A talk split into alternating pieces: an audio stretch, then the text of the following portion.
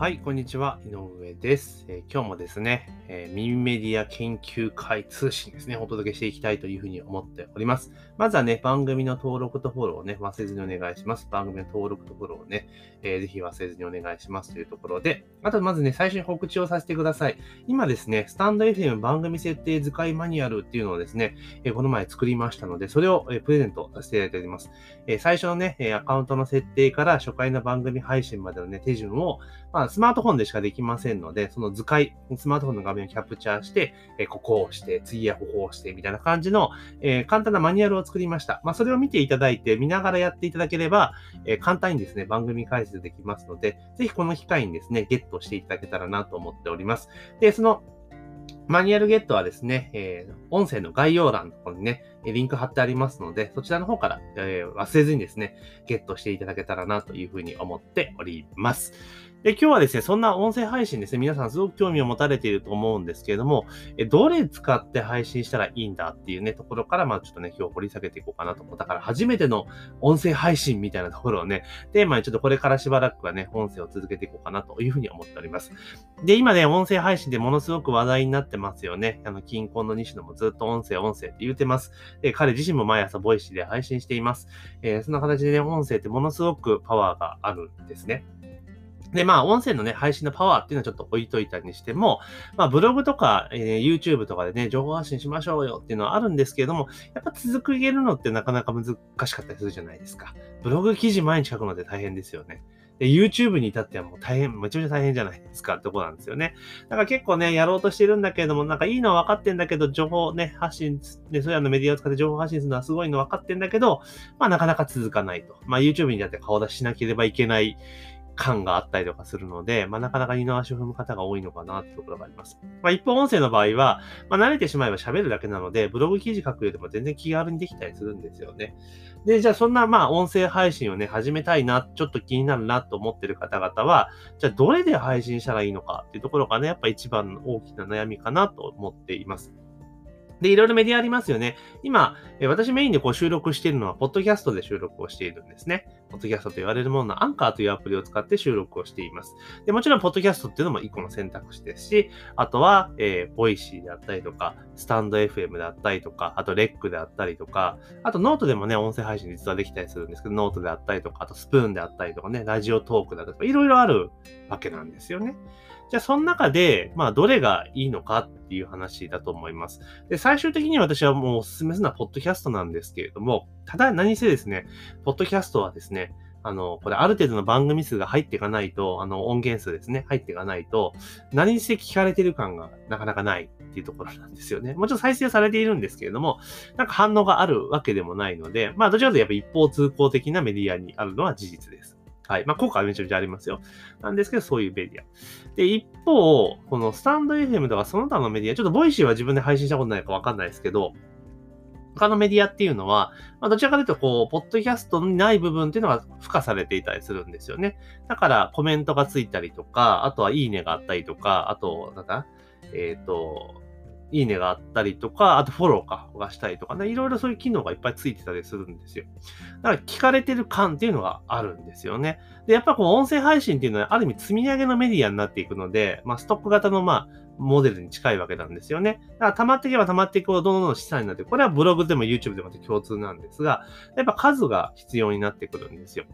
で、そうなった時にやっぱり、あの、ある程度その、続けるってことが前提になってきますから、配信モチベーションって結構重要なんですよね。重要なんですよ。聞かれてるぞっていうのは結構重要なんですよ。ってなった時に、ポッドキャストで始めるっていうのは、その配信モチベーション維持では結構きつい部分が正直あります。あの、全然コツコツやるの得意だよっていう人はね、ポッドキャストで全然いいんですけれども、まあそうじゃない方はほぼほぼね、挫折します。なぜかっていうと、あの、反応がないから。とかなんですね。で、その中で私が今一番おすすめしているのは、えー、スタンド FM ですね。これスタイフ、俗に言うスタイフをおすすめしています。で、理由はなぜかっていうと、聞かれてる感っていうのをすごくね、ゲットしやすいメディアなんですよね。聞かれてる感っていうのは、すごくゲットされるメディア、えー、得やすいメディアなんです。えー、それこそちゃんとね、フォローしてしてくれたりとか、いいねがついたりとかしていくので、まあ、比較的いいかなと。で、やっぱアクティブユーザーが非常に多いという印象を持っているので、でしかも、簡単に始められるんですよ。めちゃめちゃ簡単なんですよ。で今、あのね、これ、プレゼントでね、スタンド FM のスタートアップの使いマニュアルプレゼントしてますけど、ぜひそれを手に取って見てもらいたいんですが、マジ簡単なんですよね。で、簡単に配信ができるっていうメリットがあるので、スタンド FM をお勧めしているというところです。で、なんで、でじゃあなんでスタンド FM だったらそういう、まあ、聞かれてる感があるってことと、何せスマホさえあればどこでも配信できるんですよね。あの、スタンド FM って、あの、ある意味スマホしかできないんですよ。パソコンから操作できないんですね。まあ、それがネックであるっちゃネックである人もいるんですが、まあ、今時もスマホで完結っていうところはある意味デフォになりつつありますので、まあ、それこそスマホ1台あれば、思い立った時にすぐ収録して、そのまま配信できちゃうんですよね。で、さらに言うと、ライブ配信までできてしまうっていう優れものなんですよ。で、そういったことを考えると、結構ね、スタンド FM からスタートアップをしていくと音声配信ね、意外に続くっていうところは結構多いです。うん。で、もちろん、配信する内容のテーマとかによってはね、あの、興味関心ないテーマを出していくよりも、まあ、興味関心ある世の中が受けそうなテーマを出していった方が当然再生数は伸びます。はい、伸びてフォロワーも増えていくので、まあ、その辺は戦略だと思うんですよね。最初は、まあ、なんか世間、大衆迎合じゃないけれども、まあ、需要の多いようなネタをどんどんどんどん出していくと。で、それをメインに出しつつも、え時折自分のメインとするようなお話を挟み込んでいって、で、徐々にあのフォロワー数が増えていったらこうシフトさせていくっていうのが、まあ、ある意味セオリーだったりするんですよね。まあ、なので、あの、音声配信を始めるのであれば、間違いなくスタンド FM から始めたらいいと思います。はい、スタンド FM から始める。で、スタンド FM で始めて、ある程度フォロワーがついてきて、で、かつ、自分が配信慣れしてくると。でね、やっぱ収録とかも慣れてきて、まあ、ある意味ルーティーンになってきたぞっていうタイミングで、あの、ポッドキャストの方にお引越しするっていうのがいいのかなと。で、その時に、だから、スタンド FM 従来ユーザーには、ポッドキャストにも引っ越しますよっていうことができますし、あとは、その、ポッドキャストで収録した音源をスタンド FM で配信することもできますので、ちょっとめんどくさいですけど、できるんですね。で、そんな形にしてもらえれば、別にスタンド FM のユーザーも活かしつつ、ポッドキャストでの配信も可能ってことになるので、まあ、その形でいくと、やっぱり、スタンド FM から始めるのが、私はベストだなという認識でおります。なので、今からちょっとね、音声配信はちょっと始めたいなっていう方はですね、ぜひ、あの、この動画ね、音声の概要欄にスタンド FM のね、図解マニュアルを入れてますので、まあ、そちらの方をゲットしていただいてですね、まあ、実際にあの番組をまずね、配信してていただけたらなと思います。で、まあ、それでやっていく中でわからないことあったらね、この音声、ね、この番組の、えー、概要欄にね、え LINE のリンク貼ってますから、そちらからね、えー、また質問とか、えー、いただければ、まあ、すぐにね、いろいろね、回答させていただきますので、ぜひね、えー、まずは、スタンド FM から音声配信を始めるということをね、しっかりとやってっていただけるといいんじゃないかなというところでございます。はい。なので、ぜひね、えー、本当ほんとね、音声配信いいいいんですよ。あの、だって収録するだけじゃないですか。で、結構私ね、ちょっと話しとれちゃうんですけど、まあ、あの、ストア化で音声配信のね、講座やっているんですよ。で、えっ、ー、と、どんな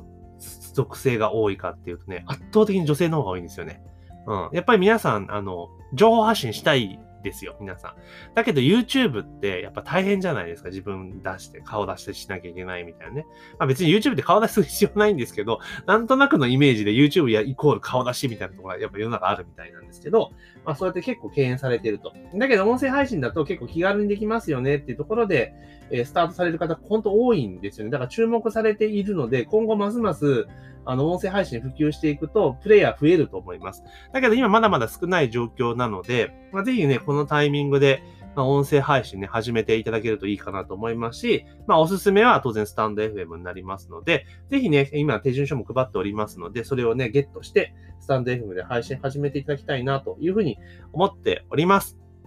はい。というところで、まあ、今日はですね、まあ、音声配信始めるのはどのメディアがいいのか、どの媒体がいいのかっていうことをテーマにお話をさせていただきました。あとね、最後にまた再度告知をさせていただきますが、今、スタンド FM の設定使いマニュアルっていうのをプレゼントさせていただいております。あの、音声配信の取説っていうやつなんですけどね、え、プレゼントさせていただいておりますので、この音声の概要欄にですね、請求リンク貼っておきますので、まあ、そちらの方からですね、サクッとご請求をいただけたらなとで、それを見ながらスタイフをね、番組立ち上げていただけたらすぐできますので、ぜひね、ゲットしていただけたらなと思います。あと番組の登録もね、えー、フォローも忘れずにお願いしますというところで、本日の配信は以上とさせていただきます。